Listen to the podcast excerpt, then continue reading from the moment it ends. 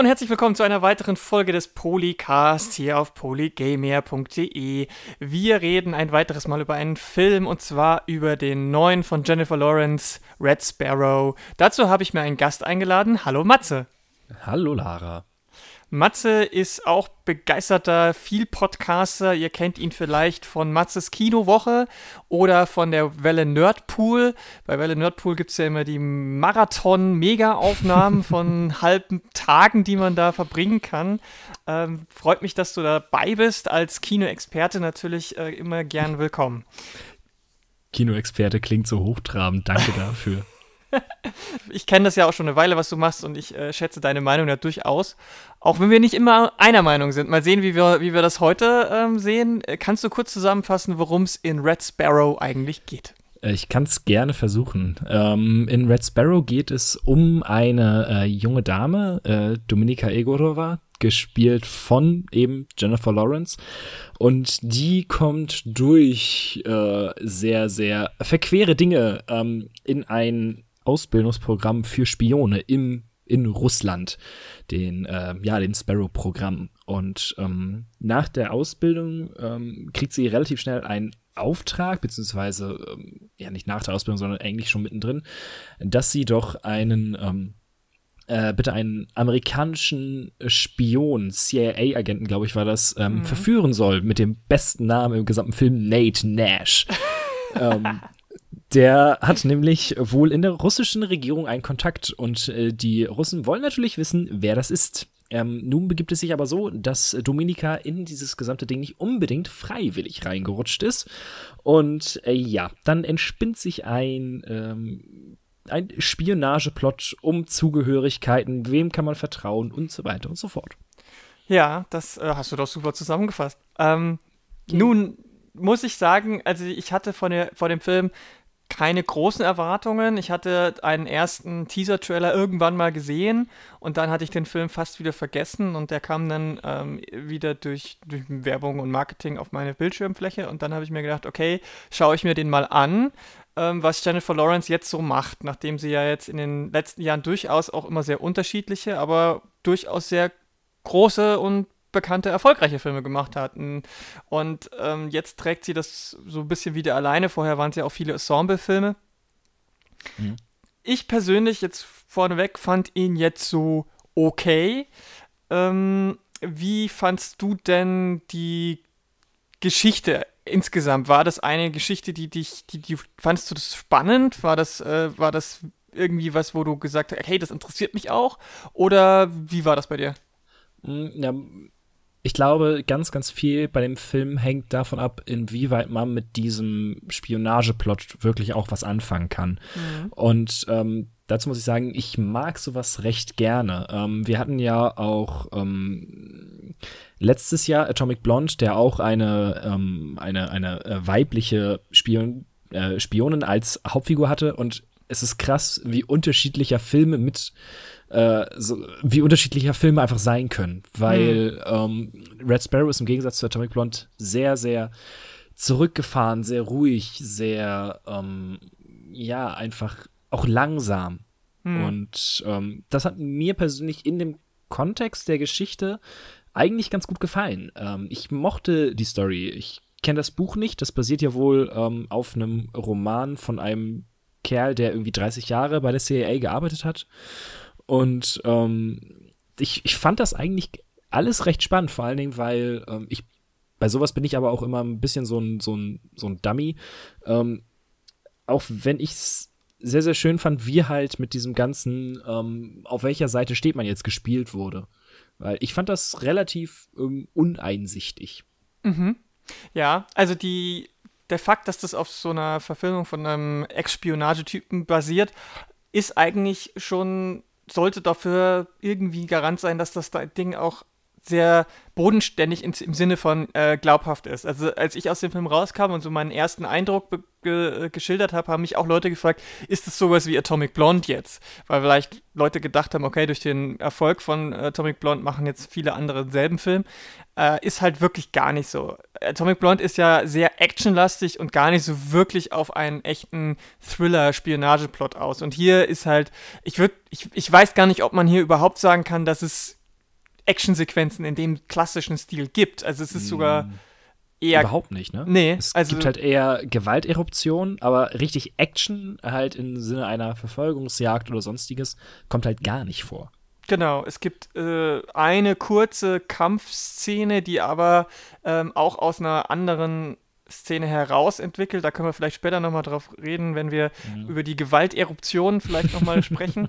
Ähm, das ist ein guter Ausdruck, aber die meiste Zeit ist der Film sehr ruhig und ähm, versucht wirklich eine, eine sehr bodenständige Atmosphäre aufzubauen. Das gelingt ihm eigentlich auch ganz gut, aber ich finde, ähm, dass der Plot an einigen Stellen so ein bisschen langgezogen ist. Also der Film ist zwei Stunden und 20, glaube ich, lang. Mhm. Ähm, und das ist mindestens 20 Minuten zu lang für mich gewesen. Also es gibt relativ am Anfang eine Szene, das ist jetzt auch noch, äh, können wir noch im spoilerfreien Part auch erwähnen, weil das wirklich sehr am Anfang ist und natürlich auch nicht so viel ähm, kaputt macht. Da kommt sie dann in ein Trainingscamp Mhm. Und diese Sequenz in dem Trainingscamp war, hat mir einfach zu lang gedauert. Da hätte eine, ein Beispiel, wie sie da mit ihr da umgegangen wird und wie sie da äh, darauf reagiert, hätte mir gereicht. Und dann hätte man gerne weitermachen können. Und äh, das war mir bestimmt mindestens zweimal zu häufig so.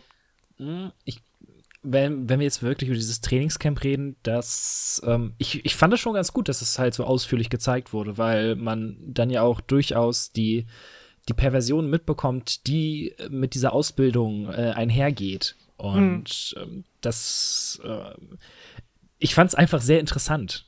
Hm. Und ich kann es verstehen, wenn dann aus einem, aus einem, ähm, ja, erzählt, aus der Sicht des Erzähltempos, dass es da ordentlich runtergeht. Ähm, und dann ist es natürlich, inwieweit man mit dem, was gezeigt wird, was anfangen kann. Wie hm. gesagt, ich fand das ziemlich spannend. Aber das ist ja auch so ein bisschen das, was dem Film am häufigsten vorgeworfen wird. Ich kann es absolut nachvollziehen, dass einige den zu lang finden. Und ich bin ja auch immer eher ein Fan davon, Filme kürzer zu halten als länger. Mhm. Hallo, hallo Hobbit. Und ähm, es ist halt, das wird halt ganz, ganz häufig gesagt, er ist zu lang und er ist einfach zu langweilig auch. Mhm. Um, und das sind Kritikpunkte, die kann man eigentlich nicht komplett abstreiten. Mhm. Langweilig ist halt, da muss man echt aufpassen, weil wenn man äh, Probleme oder wenn man nicht so zugänglich ist für so Thriller- und Spionagefilme, dann ist er definitiv wahrscheinlich relativ langweilig. Wenn man aber mhm. ein grundsätzliches Interesse für das Genre hat und ähm, unter den Lieblingsfilmen auch äh, solche Filme drunter sind, dann würde ich jetzt nicht unbedingt sagen, dass der Film langweilig ist, aber er nimmt sich halt wirklich extrem viel Zeit und er zeigt auch extrem viel, was manchmal dann vielleicht nicht zu seinem Vorteil ist. Also ich habe auch das Gefühl, dass gerade im, im, im, im, dritten bis, bis zum vierten Drittel kommen auch oft so Szenen, Einstellungen und Situationen, die noch gezeigt wurden, damit dieses Element eines Thrillers oder eines Spionagefilms auch noch unbedingt drin ist. Also mhm. man hätte das auch noch vielleicht ein bisschen da noch Hast ein bisschen raffen können. Hast du gerade viertes Drittel gesagt? Drittes Viertel, so rum. Ja. Drittes oder viertes Viertel. Also ja. in den letzten ja, viertes ähm, Drittel ähm, ist cool. Es gibt, es gibt halt so ein paar sehr, sehr ähm, klischeehafte Sachen, die man, die aus dem Baukasten des Spionagefilms halt kommen.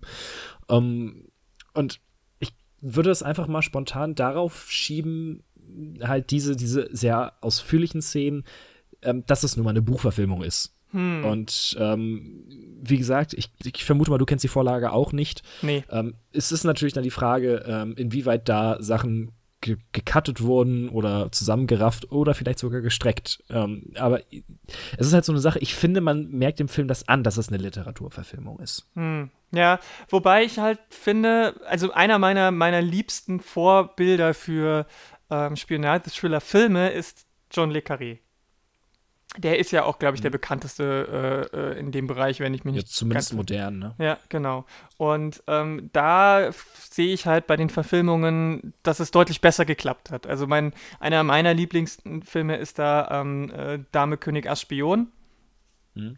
Und äh, der war auch sehr ruhig. Der hat jetzt auch nicht die krassen Action-Szenen. Der hat sich auch Zeit genommen, aber der wirkt für mich irgendwie ein bisschen vom, von der, von der, vom Ablauf, von der Dramaturgie her nicht ganz so zäh. Aber vielleicht ist es auch subjektiv. Das Hm. ich ich kann es mir aber auch einfach vorstellen, dass es, äh, um mal auf den Regisseur zu kommen, einfach an dem liegt, weil ähm, der gute Francis Lawrence ähm, hat jetzt für mich nicht unbedingt die Erfahrung mit solchen doch ja. sehr ähm, erzählträchtigen Stoffen. das stimmt. Ähm, der ist übrigens nicht verwandt mit Jennifer Lawrence, obwohl sie auch schon bei vielen Filmen zusammengearbeitet haben. Der ist nämlich hauptsächlich verantwortlich für die Tribute von Panem-Reihe. Und äh, tatsächlich vorher, das wusste ich gar nicht, äh, zwei sehr, sehr, sehr, also den einen mag ich sehr, sehr gerne, den anderen, äh, schwierig. Äh, der hat auch Constantine und I Am Legend gemacht. Oh ja, ja, ja. Ähm, Konstantin fand ich, fand, ich, fand ich einen sehr guten Film, auch wenn es mit der Comicvorlage nicht so viel gemeinsam hatte. Aber wenn man den habe ich, den ja? habe ich halt damals mit 15 auf einem Filmabend bei einem Geburtstag gesehen und für äh, das war einfach der, der Burner damals. Ja, ja, klar, ist halt genau der, der richtige Typ Anti-Held und so. Ähm, und das passt, also ich fand, wie gesagt, fand Konstantin gut. Uh, I Am Legend dagegen fand ich richtig, richtig schlecht. Ja, da, das war einer der Filme, wo ich schon damals im Teenie-Alter so dachte, boah, das war jetzt echt nicht das, der Burner und nicht unbedingt das Geile, wofür ich jetzt mein Geld ja. für das Kino ausgegeben habe. Aber nee, also er hat halt drei von den vier Panem-Filmen gemacht, und zwar zwei, drei und vier. Ähm, finde ich eigentlich ganz spannend, weil ich finde ja immer noch den ersten mit am besten. Hm, ja, also ich habe nur die äh, ersten beiden gesehen. Der zweite, der hat mir überhaupt nicht gefallen, dann habe ich sein gelassen. Mhm. irgendwann hole ich das bestimmt noch mal nach, irgendwie, wenn ich mal gar nichts zu tun habe. Aber ähm, der erste ist tatsächlich ähm, gar nicht so schlecht gewesen, wenn man, wenn man einfach diese, diese Prämisse mal sich, ähm, wenn man damit klarkommt, dann ist es, ist es schauspielerisch und drehbuchtechnisch und so eigentlich ganz cool gemacht und ist so ein bisschen der westliche Battle Royale-Take eigentlich auch gelungen. Ja. Das Problem ist halt tatsächlich, dass er eher mit diesen äh, oberflächlichen Actionfilmen, sage ich mal, ähm, Erfahrung hat. Er hat auch mal eine, ein romantisches Drama mit Wasser für die Elefanten gemacht, aber ja. ansonsten halt wirklich eher so actionlastige Dinge. Ähm, mhm. Und das merkt, ja, vielleicht fehlt ihm da auch so das, das Händchen. Vielleicht, vielleicht wollte er jetzt beweisen, dass das auch ganz ohne Action kann und das war vielleicht dann, also vielleicht war das zu sehr extrem das Gegenteil von dem, was er sonst macht. Es ist halt so schade, weil der dritte Panem-Film ist halt ähm, ähnlich, sehr, sehr ruhig und sehr, ähm, ja, also zusammen, zusammengezogen, beziehungsweise nicht so ausufernd und äh, nicht so actionreich. Da hat es allerdings einfach deutlich besser funktioniert. Ähm, jetzt hier bei Red Sparrow, um mal wieder auf den Film zurückzukommen, ist halt, ach, ähm, der überrascht einen halt schon mit manchen Szenen, aber bei durchaus vielen Sachen ähm, sehe ich das einfach, warum Leute abschalten. Hm, hm. Und warum man sich dann einfach vielleicht nur berieseln lässt. Und das ist ja auch so ein bisschen das, was, was dem Film, vor allen Dingen, wenn man, äh, wie ich, äh, aus, aus, aus Gründen in ganz vielen so ähm, Social Media Filmgruppen drin ist und äh, sich Stimmen zu dem Film anhört, wird immer gesagt, ne, ist langweilig, passiert ja nichts. Ja. Hm.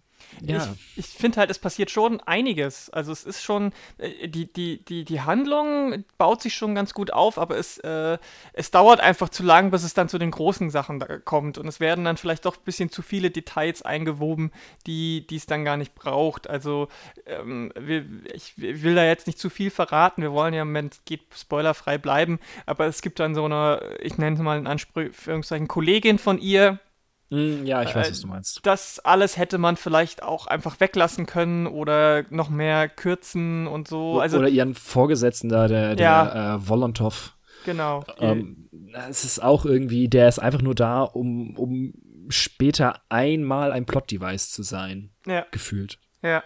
Mhm. Und davon gibt es leider, leider ein bisschen zu viel. Ähm, genau. Äh, äh, was auf je, auf, an was es grundsätzlich nicht scheitert, sind die ähm, Leistungen der Schauspieler. Also neben ja. Jennifer Lawrence haben wir ja noch mit Joel Edgerton jemanden, der auch wirklich ein, ein, guter, vielfältiger Schauspieler ist und trotz des sehr, sehr stereotypen Nate Nash Namens, Namen äh, spielt er diesen Agenten halt auch durchaus ein bisschen vielschichtiger. Also man könnte meinen, ja, der spielt ihn jetzt entweder so amerikanisch Prolo-mäßig oder er spielt ihn halt so total übertrieben emotional, macht er aber halt nicht. Also ich finde, er, er, findet da eine wirklich gute Balance zwischen professionellem Agenten und jemandem, der aber trotzdem noch irgendwie emotional drin verwickelt ist, der nicht so eiskalt mhm. ist. Ja, stimmt. Also ich fand auch Joel Edgerton, oder Edgerton, je nachdem, wie man ihn aussprechen möchte, eigentlich äh, mit einer der interessanten, also wenn nicht sogar die interessanteste Figur, mhm. weil man von ihr gar nicht so viel mitbekommt. Und ähm, das, was man mitbekommt, ist sehr ambivalent. Ja. Ja, also von, von Jennifer Lawrence Dominica ist es halt so, du kriegst diese sehr tragische Backstory mit äh, ihrer Verletzung und mit Boah. der sehr kranken Mutter kriegst du halt hin, sodass du sie, damit, damit sie halt auch so eine Handlungsmotivation bekommt, warum sie das jetzt überhaupt machen muss.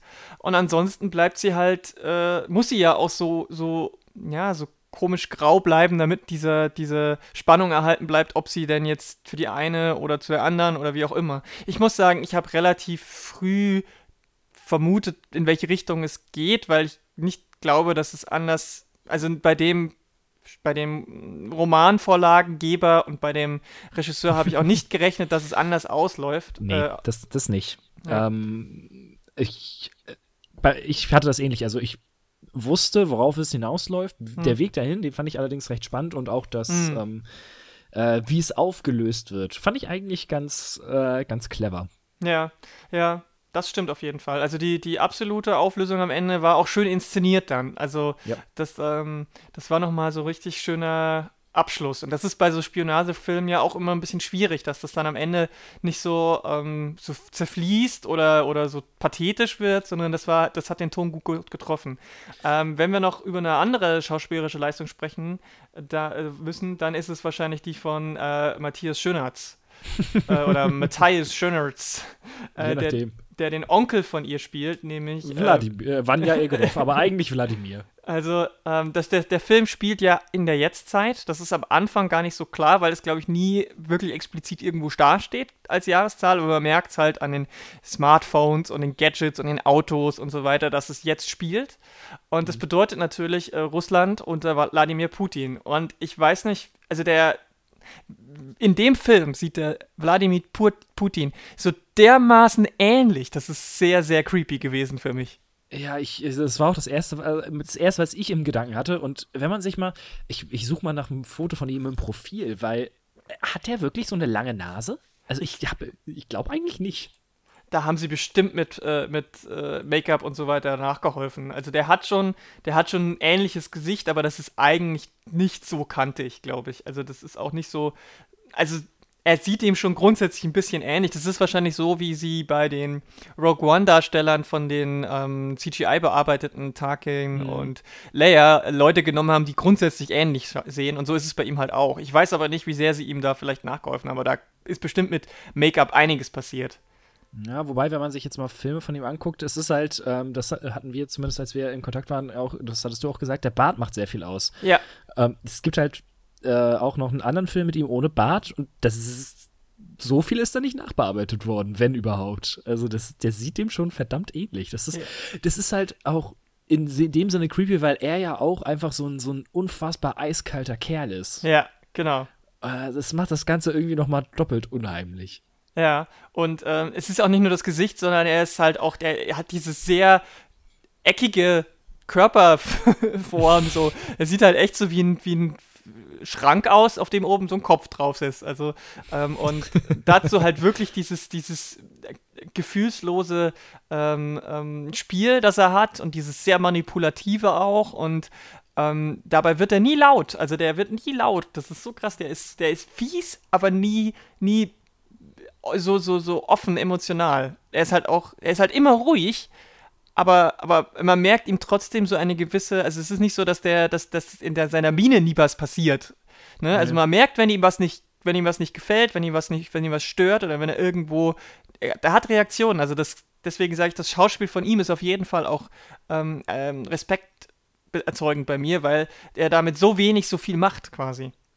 Ja, ähm, ich fand ihn auch ähm, ich, auch weil seine, ähm, seine Figur, man weiß schon von vornherein, finde ich, was der soll oder was er macht, was seine Agenda ist. Und ähm, dementsprechend fand ich auch vor allen Dingen seine Unterhaltung mit Dominika immer sehr, sehr spannend. Ähm, und auch halt, ähm, dass äh, du, ihre Mutter ja irgendwann zu ihr sagt, so zwischendurch, vertrau dem Kerl nicht und lass ihn mhm. nicht an dich ran. Und wenn man sich den Film aber dann mal nochmal Revue passieren lässt, dann ähm, hat sie schon sehr, sehr viel von ihm mitgenommen. Hm. Ja, das stimmt auf jeden Fall. Also äh, das ist ja auch eine, eine ähm, sich wiederholende äh, Line, in, äh, Zeile in, in dem Film ist, ähm, also, also es ist so, eine, so ein Klischeespruch. Äh, du und ich, wir sind uns so ähnlich. Also, oder wir, ne? Das kennt man ja auch aus von, von, von jedem zweiten Film, wo der, wo der Schurke das sagt. Und deswegen ist es ja auch ein ganz klarer Marke, Marker, das hier ist der Bad Guy. Das ist keiner, der ihr zu Hilfe kommt, weil er irgendwie nett ist. Ne? Nee. Ähm, es gibt noch so ein paar größere Namen in den Nebenrollen mit äh, Chiaran Hinz oder Heinz, ich weiß nicht genau, wie man den ausspricht. Ich und wollte immer noch mal gucken, weil ich kenne ihn eigentlich nur aus Ghost Rider 2. Okay. Wo er den Teufel spielt, wenn ich mich nicht komplett irre. Ja, das weiß ich nicht. Ich habe Ghost Rider 2 nur mal so halb gesehen. Nee, der hat schon, der hat, der spielt in viel, der springt übrigens, spielt auch übrigens in äh, äh, Bube Dame König äh, Dingsbums Spion. Also Tinker Taylor mhm. Soldier Spy spielt der auch mit. ja. Ähm, natürlich spielt er in Harry Potter spielt er mit. Der ist immer so ein bisschen die, die, Der ist da. Ja, der ist da. Man kennt sein Gesicht, weil es so prägnant ist. Mhm. Ähm, und äh, man, man, man kennt aber seinen Namen nicht. Erstens ist er, glaube ich, ihre. Zumindest lässt das der, ja, der, der Vorname. Äh, ähm, Nordjäger. Ja, genau. Und das heißt schon mal, man kann sich den Namen sowieso nicht merken. ähm, und zweitens spielt er halt nie so die großen Hauptrollen, ne? Nee, der ist immer irgendwo hinten im, im, im, äh, im Hintergrund, auch hier wieder. Aber ähm, ich, ich mag das, den irgendwie immer zu sehen. Es gibt ja diese Gesichter, für mich gehört da zum Beispiel Clive Owen auch dazu. Mhm. Wenn die auf der Leinwand sind, sind sie so auch schön. Und ähm, der gehört dazu, auch wenn er jetzt nicht äh, das Gesicht für, für einen Helden hat. Nee, so, überhaupt nicht. Er ist halt immer eher der, der, der creepy Dude. Ja, meistens ist er wirklich der, der creepy, der böse Mafia-Boss oder sowas. So, so ein bisschen wie Alfred Molina. Der, ist, mm. der hat ein ähnliches Gesicht, glaube ich. Ja, das stimmt. Die kann man schon mal. Ja, doch, die sehen sich schon ähnlich. ähm, und die zweite große äh, äh, Figur ist Jeremy Irons, der auch eine ähm, Nebenrolle spielt.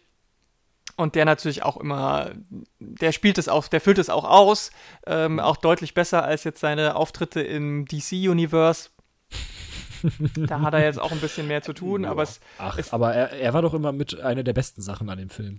Ja, das, also ich finde das auch. Es gibt viele, die gesagt haben, was ist denn das für ein komischer Alfred? Aber ähm, weil er halt so, so arg zynisch und so viel zu jung war und so, finde ich halt alles nicht. Ähm, da hast du absolut recht. Übrigens, ähm, Chiara Hinz hat die Stimme von Steppenwolf äh, gesprochen.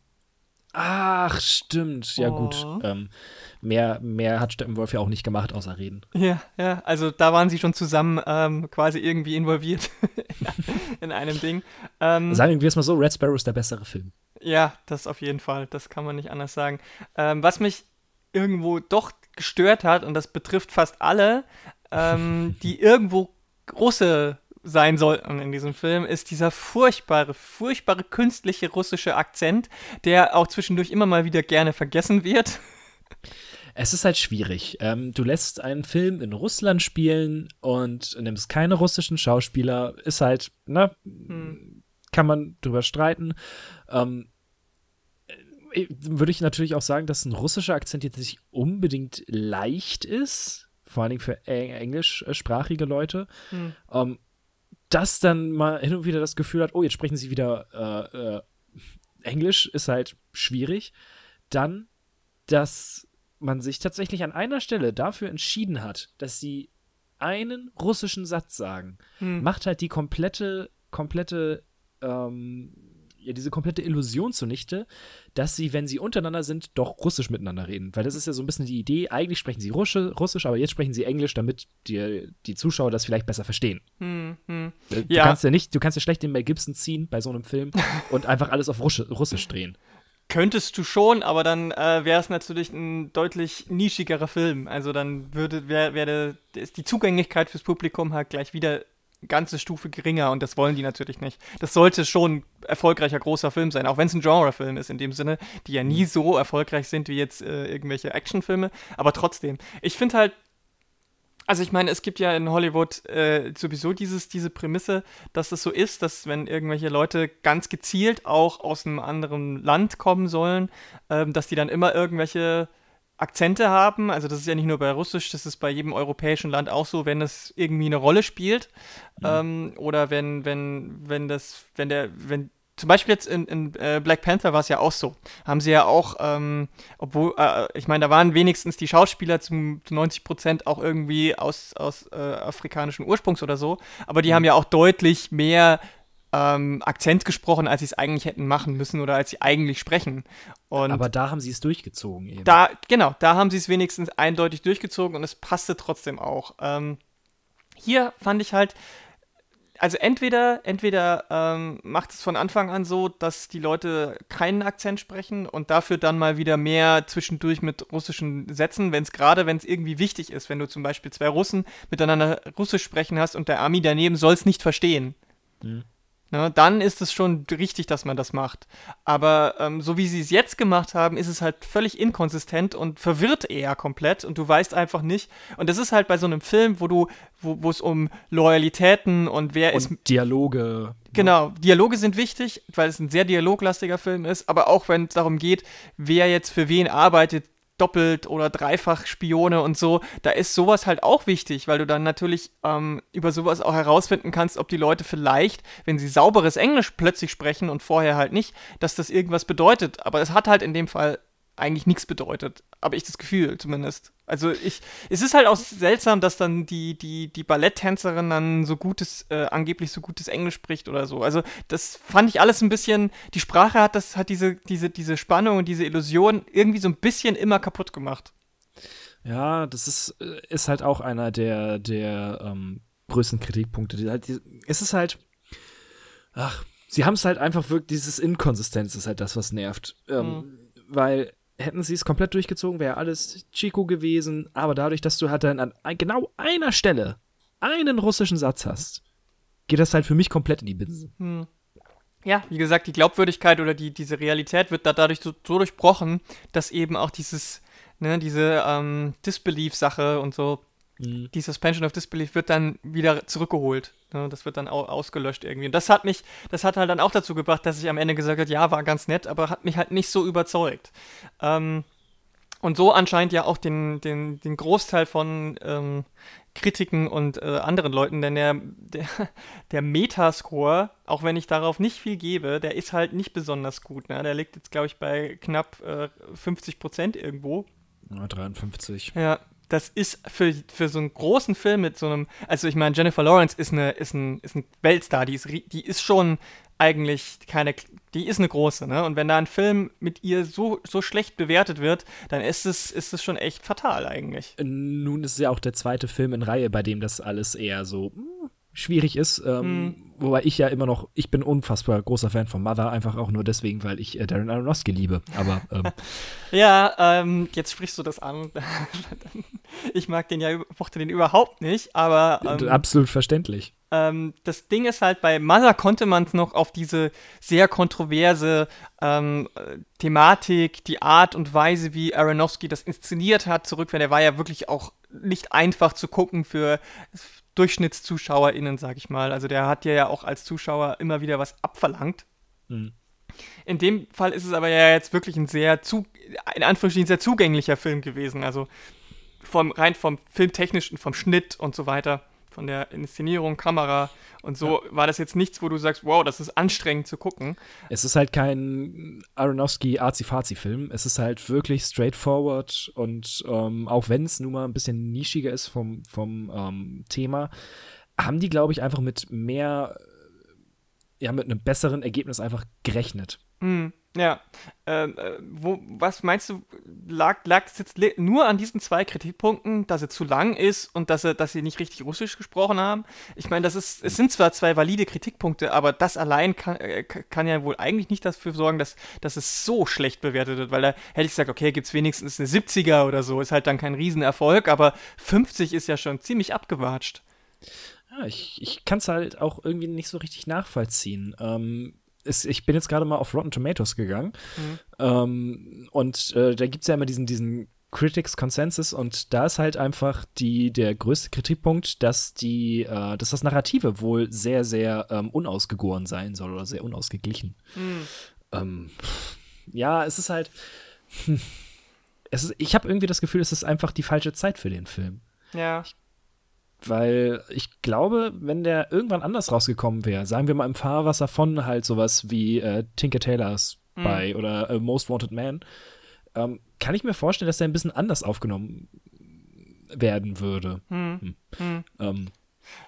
Das ist die Frage, weil äh, aktuell gibt es ja gerade in den Staaten durchaus ein Russland-Thema mit, was jetzt nicht direkt Spionage ist, aber durchaus damit auch in Verbindung gebracht werden könnte, ähm, was ja, was ja durchaus die Gemüter sehr erhitzt. Ne? Also die ganze Debatte um die gewonnene Wahl von Trump und inwiefern da russische ähm, Agenten oder sonst irgendwie ähm, da mit den Wahlergebnissen fungiert haben oder die Wahl vorher beeinflusst haben, das ist schon, also das ist jetzt nicht total weit weg. Also es ist schon irgendwo aktuell, aber ich gebe dir auch recht, irgendwie ähm, ist, es, sind, sind, ist, ist der Tenor an Film und Filmstoffen gerade nicht das. Ähm, so gar nicht. Der fällt halt so ein bisschen aus der Zeit einfach. Ja, ich weiß nicht, ob er zu früh oder zu spät kommt, ehrlich gesagt, weil es kann durchaus sein, dass der, dass der, also ich, ich bin mir da echt auch nicht sicher, aber wahrscheinlich ist es wirklich so, dass auch viele Leute sagen, okay, es reizt mich jetzt einfach nicht so, dieses Thema.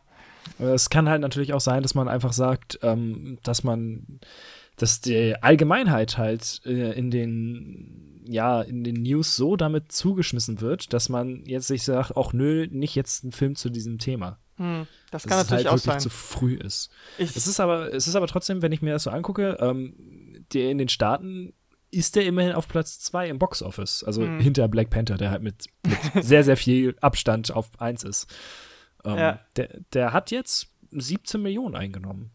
Immerhin. Also das ist für so einen Film äh, vergleichsweise gar nicht so wenig. Also der hat, der, der hat wahrscheinlich vom Budget her auch bei weitem nicht so viel gekostet wie, wie jetzt die letzten großen Filme von Lawrence, sag ich mal. Kann man, äh, kann man mal gucken. Vielleicht ist, hat es äh, Box Office Mojo schon drin.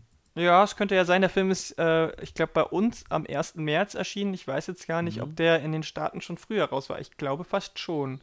Also könnte. ja? Jetzt. Oh, oh, oh, oh. Ähm, das ist natürlich auch interessant. Der hat ein R-Rating. Ah, ja, da können wir gleich nochmal drauf zurückkommen. Warum? Ja.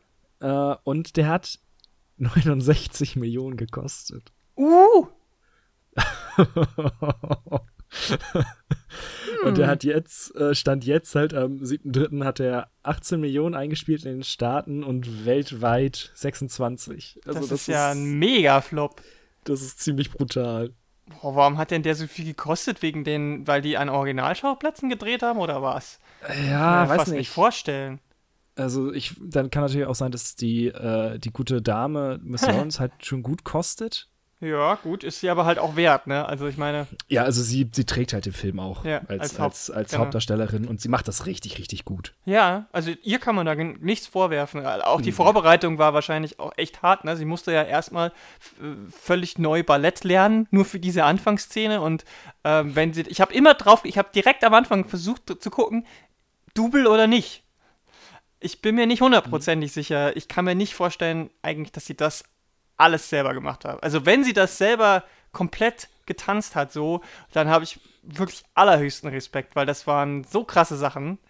Ähm, ich habe halt von Ballett gar keine Ahnung, deswegen äh, also schwer zu sagen. Also es ist schon, das ist nochmal eine ganz andere Nummer, als jetzt Black Swan damals war. Da hat man viel weniger an äh, äh Tanzeinlagen gesehen, die, die so, so, so anspruchsvoll auch waren. Deswegen kann ich es mir eigentlich fast nicht vorstellen, dass sie das ähm, ganz allein gemacht hat. Aber ich weiß, dass sie zumindest dafür ähm, viel Ballettunterricht genommen hat, vorher extra extensiv, weil sie ähm, selber nie Ballett gelernt hat. Das ist das eine. Und dann hat sie natürlich ähm, auch ein bisschen, und da kommen wir jetzt äh, zu dem R-Rating auch zurück, hat sie mhm. ja auch äh, einige Nacktszenen in diesem Film.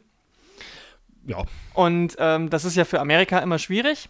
Und äh, das ist ja, wird so, ich weiß nicht, ob sie das gesagt hat oder ob das nur so allgemein aufgefasst ist, dass sie das auch als Reaktion auf den Bilderleak vor ein paar Jahren gemacht hat, wo ja ähm, private ähm, ähm, Nacktbilder von ihr im Netz gelandet sind, was schon, also was sie auch, glaube ich, ziemlich äh, mitgenommen hat. Also ich, die, ihre Reaktion war da schon sehr getroffen. Und jetzt hat sie das quasi ähm, für sich reclaimed, wo man so, wie man so schön sagt.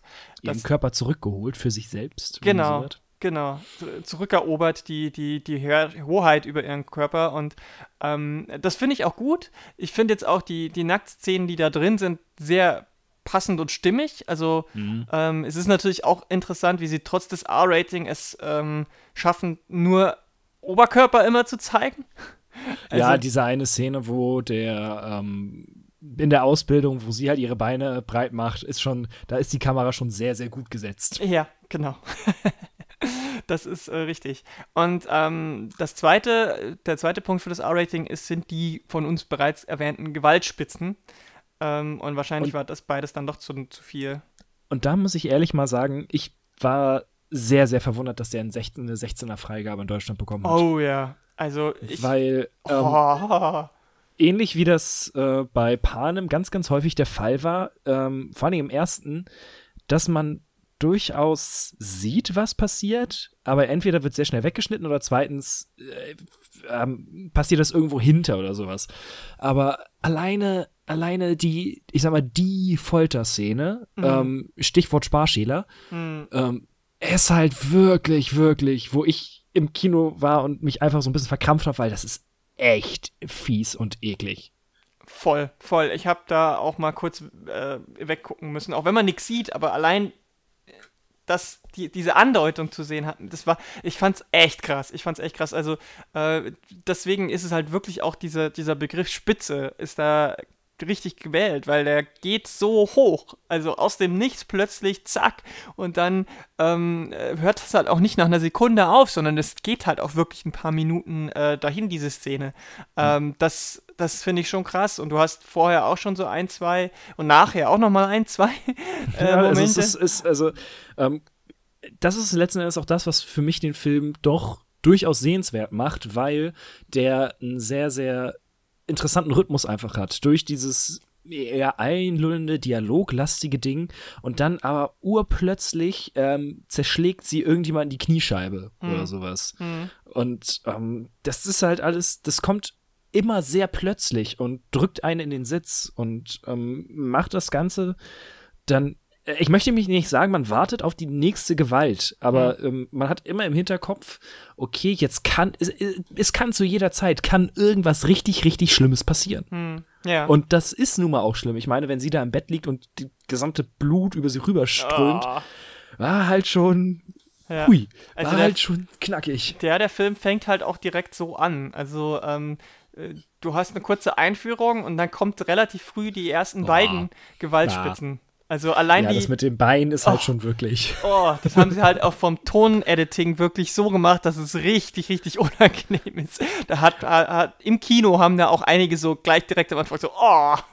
Ja, und das merkst also, das, das ähm, hätte ich dem Film halt so erstmal nicht zugetraut. Vor allem, wenn man sich die Trailer oder die Teaser mal anguckt, wirkt das halt alles sehr wie so ein, so ein wirklich äh, lahmer, unterkühlter Thriller. Und dann kommen halt wirklich diese Szenen und denkst dir, ui, wo bin ich jetzt hier reingeraten? Ja, das auf jeden Fall. Also da sind sie auch sehr schonungslos.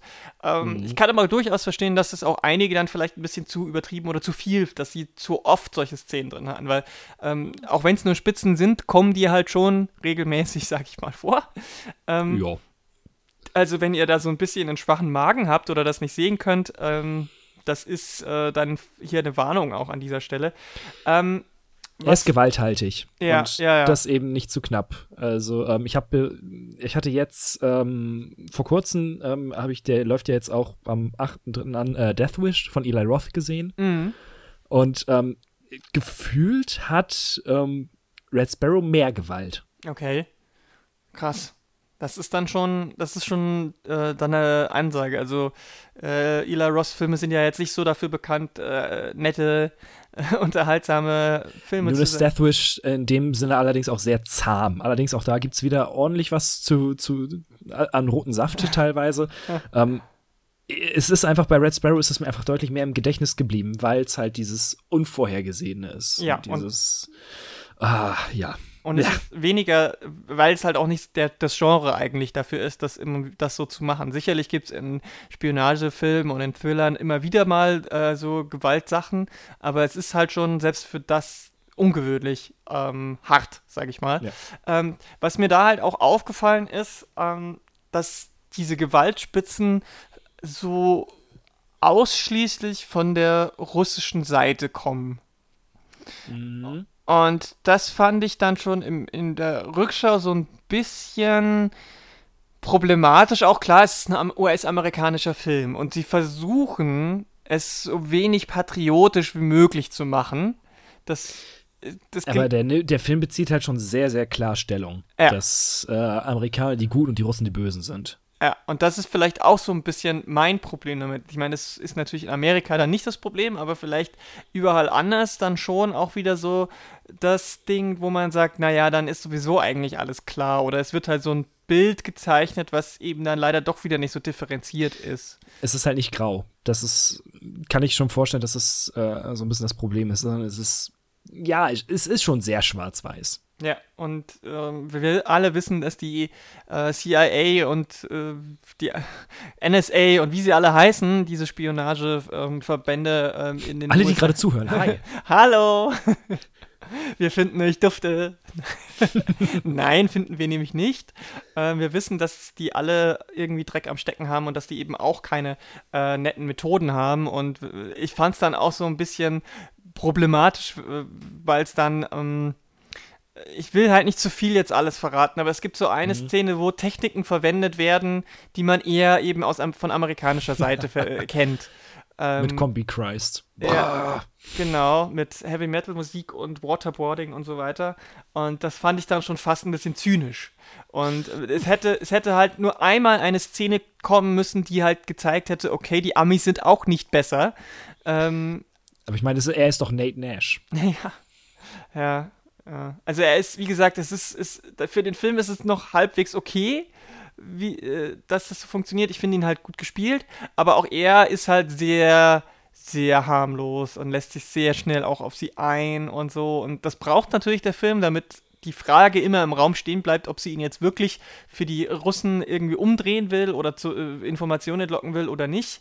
Ähm, das ist, ist schon gut gemacht, aber er hat halt dann auch keine wirklichen ähm, Fehler oder ist halt in, als, ist halt für einen, ich sag mal, für so einen Agenten auch ganz schön, naja, schwach in dem Sinne irgendwie. Also er ist, ist jetzt, es gibt keine Szene, wo er irgendwie ähm, mal Druck auf sie ausübt oder irgendwie zeigt hinter den Kulissen, wenn sie nicht dabei ist, so und so. Er macht so. halt alles richtig. Ja. Und das ist dann vielleicht ein bisschen langweilig einfach am Ende. Genau, und ich glaube, das ist halt auch so ein bisschen das Problem, was ich damit habe. Dass der, mhm. dass der dann doch so einseitig ist. Ähm, fand ich, finde ich halt schade. Hätte man vielleicht differenzierter äh, auch machen können.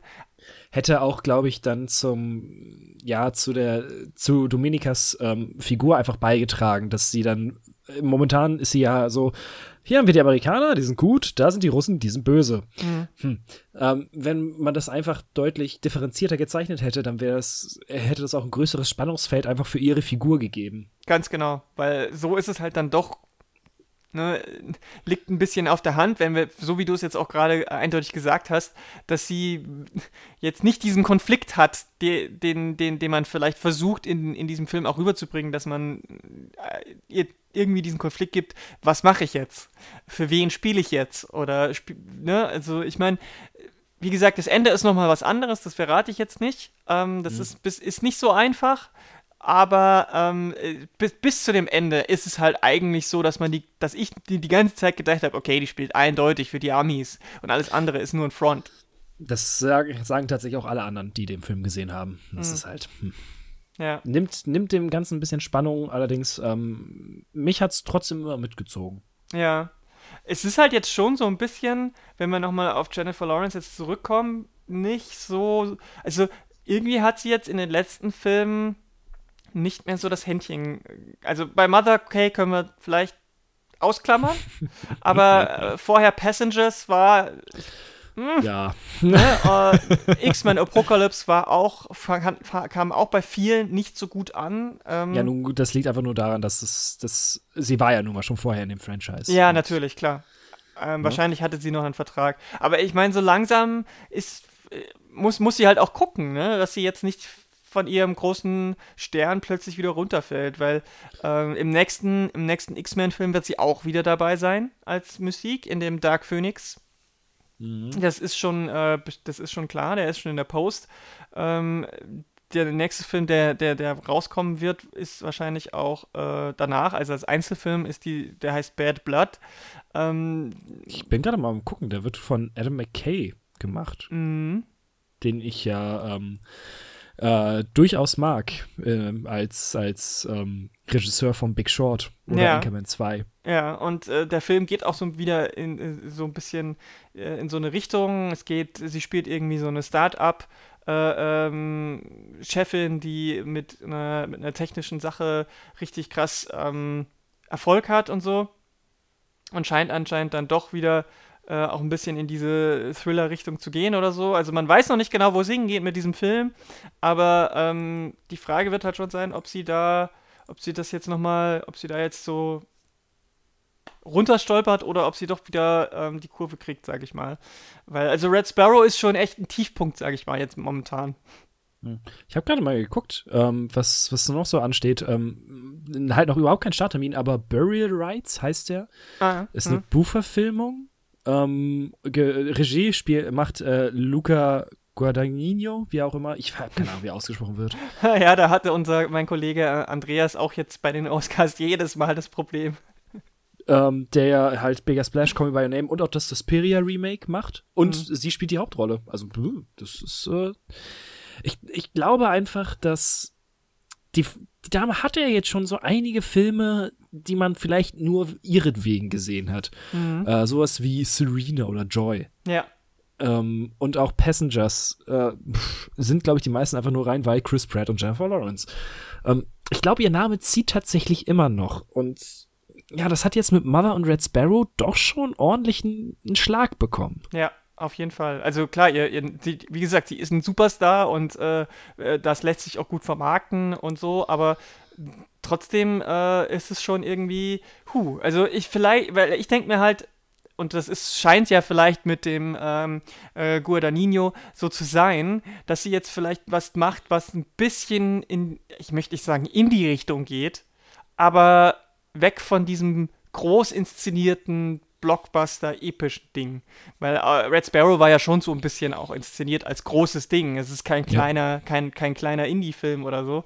Ähm, vielleicht braucht sie dann doch wieder mal was, was so in Richtung Silver Linings vielleicht auch geht, ähm, wo, sie, wo sie wieder mal ein bisschen mehr auf die, als Schauspielerin nochmal mehr sich selber ähm, auf sich selber konzentriert und nicht so diese Story im Vordergrund steht und dieses große Drumrum. Denn klar, Red Sparrow hat jetzt auch viel von ihrer Performance gelebt und äh, die, die trägt das natürlich ganz klar, aber sie trägt halt diese Story, ne? also die Figur, die sie da macht, das ist ja das Problem, was wir auch gesagt haben, die bleibt halt auch so irgendwie dazwischen. Ähm, mhm. Also vielleicht braucht sie dann doch wieder mal eine andere Art von Film, irgendwas, was vom thematischen kleiner ist. Sowas wie jetzt zum Beispiel äh, mit Lady Bird oder sowas, sowas, sowas kleineres. Weißt du, was ich meine? Ja, ich, ich verstehe das absolut. Hm. Oder meinst du, sie braucht einfach jetzt doch noch mal einen anderen richtigen Blockbuster? Äh, ja. Ich glaube, für äh, um halt weiter, wenn, wenn sie halt weiter, weiter ziehen soll, dann bräuchte sie halt, glaube ich, nochmal wieder einen richtigen Erfolg, weil ich glaube, äh, so lieb ich den mochte, äh, Mother war ja auch nicht so richtig erfolgreich rein, mhm. rein äh, einspieltechnisch. Ja. Ähm, ah, ist es, ich bin halt gespannt, wie Dark Phoenix ankommen wird, obwohl der ja mehr nicht über sie zieht. Mhm. Ähm, und ja, ich bin einfach gespannt, was die Karriere der jungen Dame macht, weil ähm, die, ich weiß gar nicht, sind wir sogar gleicher Jahrgang? Irgendwie so. Ähm, hm. Zumindest ähm, ist es einfach eine Sache, die, sie kam ja mit Panem erst so richtig auf. Mhm. Und ähm, dementsprechend finde ich das einfach, einfach spannend, so den, den, ähm, den Werdegang mitzuerleben von ihr. Und es, ich würde es einfach schade finden, weil ich sie auch eigentlich ganz gerne mag. Ähm, und ja, ja, einfach mal schauen. Ich finde sie, find sie auch super sympathisch und ähm, äh, sie, sie die, die spielt auch eigentlich immer gut. Also ich habe jetzt eigentlich noch keinen Film gesehen, wo sie irgendwie völlig daneben lag oder wo ich ihr das nicht abgenommen habe und so. Ähm, es spielt halt manchmal Rollen, die mich nicht so interessieren und manchmal funktioniert der Film halt nicht so ganz. Aber ähm, an, an, ihr liegt es eigentlich nie, meiner Meinung nach. Und ich meine, sie hat, hat ja auch ähm, relativ früh in ihrer, ihrer Schauspielkarriere, da war sie ja noch deutlich jünger, schon sehr viel erreicht mit, äh, mit ihren. Winter's Bone mit, und so. Genau. Und ähm, ich, ich frage mich halt so, das ist jetzt Spekulation, aber ich frage mich einfach nur, war das so gut? War das so gut, dass sie, dass sie dadurch so groß geworden ist? Wäre es in Anführungsstrichen besser gewesen, wenn sie erstmal weiterhin auf diesem, auf die, von, von den Filmarten her auf sowas wie äh, Silver Linings, Winter's Bone und sowas geblieben wäre.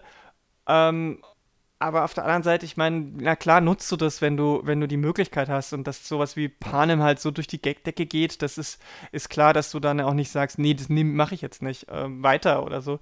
Ähm, ja, ich, ich würde mich halt freuen, wenn, wenn, wenn, wenn äh, die nächsten paar Filme auch wirklich wieder gut wären mit ihr, also als Ganzes, weil, wie gesagt, ich finde sie eine gute Schauspielerin.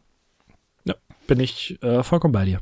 Ja, gut, dann ähm, habt ihr jetzt so ein bisschen einen Eindruck hoffentlich von Red Sparrow bekommen. Ähm, ich würde eher sagen, kann man sich zu Hause anschauen? Würdest hm. du sagen, muss man Es ist jetzt Kino? nicht unbedingt, naja, es ist halt durch die Art des Films ist es vielleicht nicht unbedingt eine Sache, die man im Kino sehen muss. Vor allem, weil auch soundtechnisch oder so halt eher wenig bei rumkommt. Vielleicht mhm. außer das Knochenbrechen. Aber ähm, ja, also ich würde ihn im Heimkino würde ich ihn auf jeden Fall gucken wollen. Ähm, und dann halt, ja, also ob man dafür ins Kino geht, sei jedem selbst überlassen, was, mhm. was dem Preis des Tickets angeht. Okay. Falls ihr den Film jetzt schon gesehen habt, könnt ihr uns ja auch gerne sagen, was ihr davon haltet und ob ihr, sagen würdet, ja, hat sich gelohnt oder nicht. Schreibt es uns wie immer auf, uns, auf unsere Kanäle. Danke, Matze, dass du dabei warst. Natürlich, immer wieder gerne.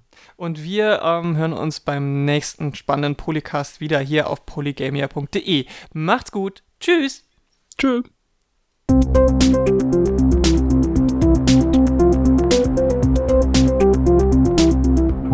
Polycast.